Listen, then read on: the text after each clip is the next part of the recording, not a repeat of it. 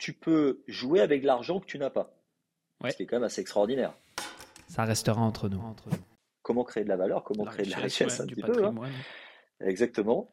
Et bon, l'immobilier, c'est un petit peu le, en tout cas dans la culture française, hein, c'est très ancré. Mhm. Et puis là, me, me, voilà en train de d'aller dans les, tu vois, les, les, petites baraques de promoteurs euh, de promotion immobilière neufs. Ouais, ouais, ouais. Euh, Au pied des constructions, là, les petits Exactement. Mhm. Et là, je commence à faire le tour de ça.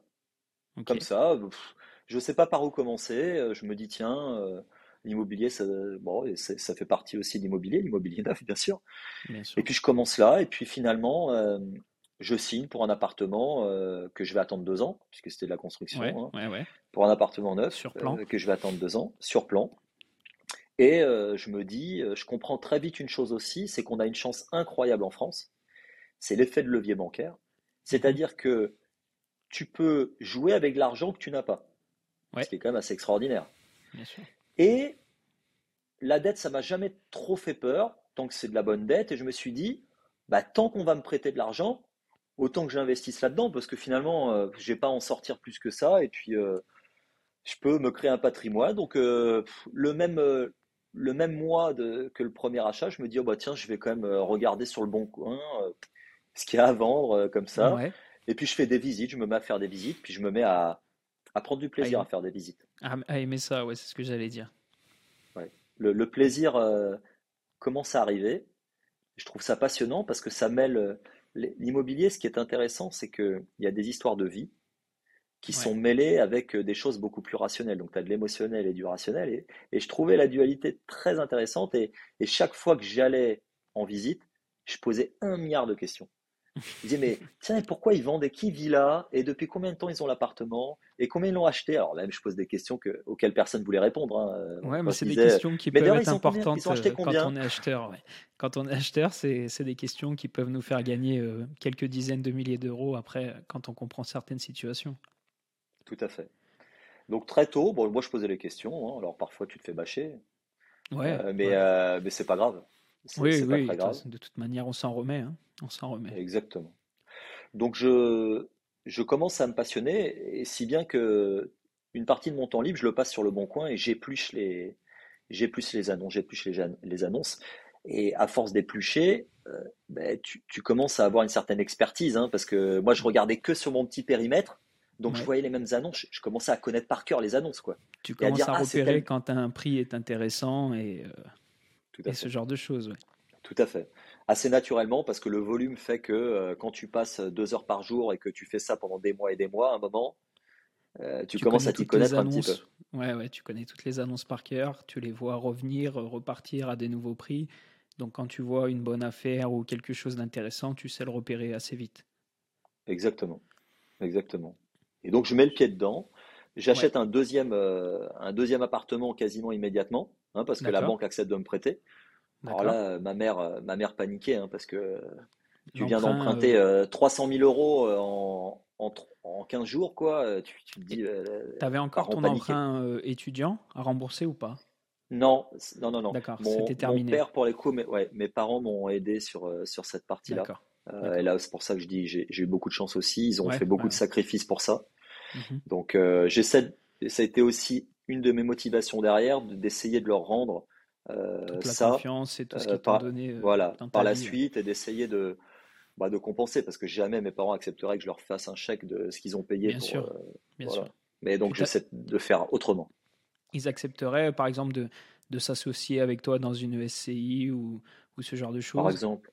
Par exemple. Oui, bon, si, si, je leur disais oui, après j'essaie surtout de d'améliorer leur quotidien. Je pense que c'est ça qui a plus de valeur pour eux et d'améliorer le quotidien de leurs enfants parce que encore plus que leur quotidien, ce qui compte davantage, j'ai un frère, une sœur, euh, c'est le quotidien de leurs enfants. Bien sûr. Donc euh, si je peux l'améliorer. Euh, le fait de dégager de la liberté comme ça et, et de t'enlever des contraintes, ça te permet aussi de passer du temps avec eux. Et j'imagine que ça, pour eux, c'est très précieux. Ça a beaucoup de valeur. Tout à fait.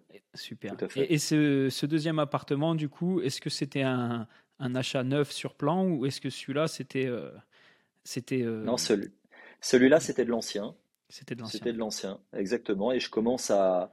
En fait, il, s'est passé quelque chose d'assez particulier. Je visite un bien Et on est trois à visiter le bien. D'accord. L'agent immobilier, donc le bien nous plaisait aux trois. C'était un super euh, appartement, vraiment pas cher. Euh, bon. L'agent immobilier, je lui dis à la fin de la visite, je lui dis, euh, mais comment ça se passe si on veut faire une offre Et il me dit, c'est la première offre reçue qui gagne. Ok. Bon. Les vendeurs sont Moi, Voilà.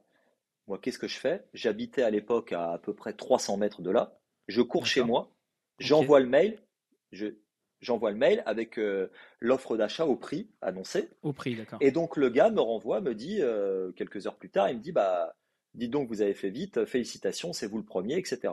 Bon, super, je suis hyper content, euh, top. Il se passe deux jours et je reçois un, coup de téléphone de, l'agent immobilier qui me dit écoutez, Monsieur Schlumberger, bon, je suis embêté, mais on va pas pouvoir vous le vendre. Ah. Ah, je lui dis comment ça euh, c'est plus en vente? Il me dit si, si, mais euh, bon, euh, il se trouve qu'une personne a fait une offre aussi. Bah, je lui dis oui, mais vous m'avez dit que c'était le premier qui gagnait. Donc, et il me dit ouais, mais alors le problème, c'est qu'il y a quelqu'un qui achète cash l'appartement. Sans bah, D'accord, mais vous m'avez quand même dit que c'était le premier. Qui... Mhm. Donc, je... Et vous m'avez répondu que c'était bon pour moi. Et il me dit, ouais, je suis embêté, écoutez, je suis vraiment, euh, navré pour vous, euh, c'est mon directeur d'agence qui a décidé, etc. Blablabla. Bon, bah moi je lui dis, euh, bah, je suis hyper déçu, hyper triste de cette déçu de cette situation parce que ça me plaisait vraiment. Bah, écoutez, j'espère que qu'on trouvera autre chose ensemble. Et, le gars a mis un, je pense qu'il a, il a mis un point d'honneur à essayer de me trouver autre chose. Je pense vraiment que ça l'avait, ça l'avait vraiment emmerdé. D'accord. Ouais, ouais, le fait de s'être engagé et de revenir sur sa parole. Mm. Il m'a appelé une semaine après. Il m'a fait visiter un truc. Il m'a dit Vous inquiétez pas là, on le visite que tous les deux. Il n'est pas en vente. Il n'est pas en vente. Et je lui dis Mais s'il n'est pas en vente, comment on peut le visiter? Il me dit Si, si. c'est Et là, je découvrais le off-market, c'est-à-dire des biens qui n'apparaissent jamais nulle part, mhm. mais qui sont quand même en vente et qui n'apparaîtront jamais nulle part. Et il me dit si si, euh, venez, j'ai les clés, vous inquiétez pas, il est bien en vente, mais c'est juste qu'on n'a pas publié les annonces, etc. On attend. Ok. Je visite le bien, c'est un bien que j'ai acheté. Euh, et, là, je découvrais deux choses très très importantes dans l'immobilier. C'était un, la qualité de relationnel. Et deux, le réseau off-market. Ouais, on va en discuter de ça. Voilà. Donc ça, c'était euh, le, premier pas. Euh, j'ai acheté ce bien-là. Bon, après, après, je dirais, ce qui s'est passé ensuite, c'est que j'étais fan d'immobilier. Je voulais continuer à en acheter. De temps en temps, on me disait, bah non, monsieur, vous êtes trop endetté, donc je revendais un.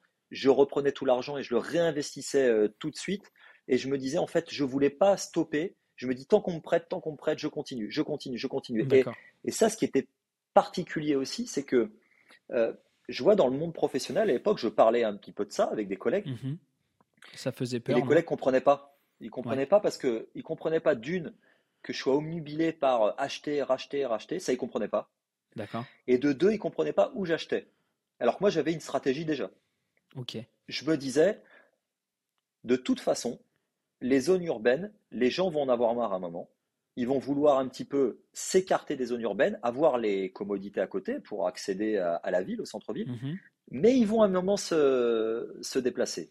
Et j'avais misé tout de suite sur ça en me disant c'est pas grave si tu as un village de 500 habitants, tant qu'il est connecté à des villes plus grosses, c'est pas très grave en soi.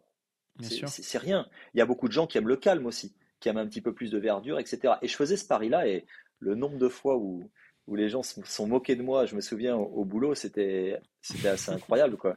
Et eux, eux, me disaient ça alors qu'ils étaient, on avait 30 ans. Moi, j'avais déjà acheté euh, pas mal de biens, et eux, ils étaient toujours locataires. Mais ils étaient locataires dans Paris, donc ils me disaient, ah, mais moi, je suis locataire dans Paris. C'est pas pareil, ouais. C'est pas pareil. Je disais, bah, ok. si ça a plus de valeur pour toi, après, c'est juste euh, là où tu mets euh, la valeur. Hein. Ouais, ça ouais, bien plus sûr, de valeur pour eux.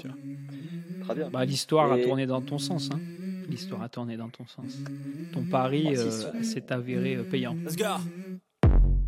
I wake up to a little bit of drool on my pillow, feel like it's gonna be a bad day. Yeah, I'm tired of shit, and the coffee ain't hit yet, damn, ain't that great.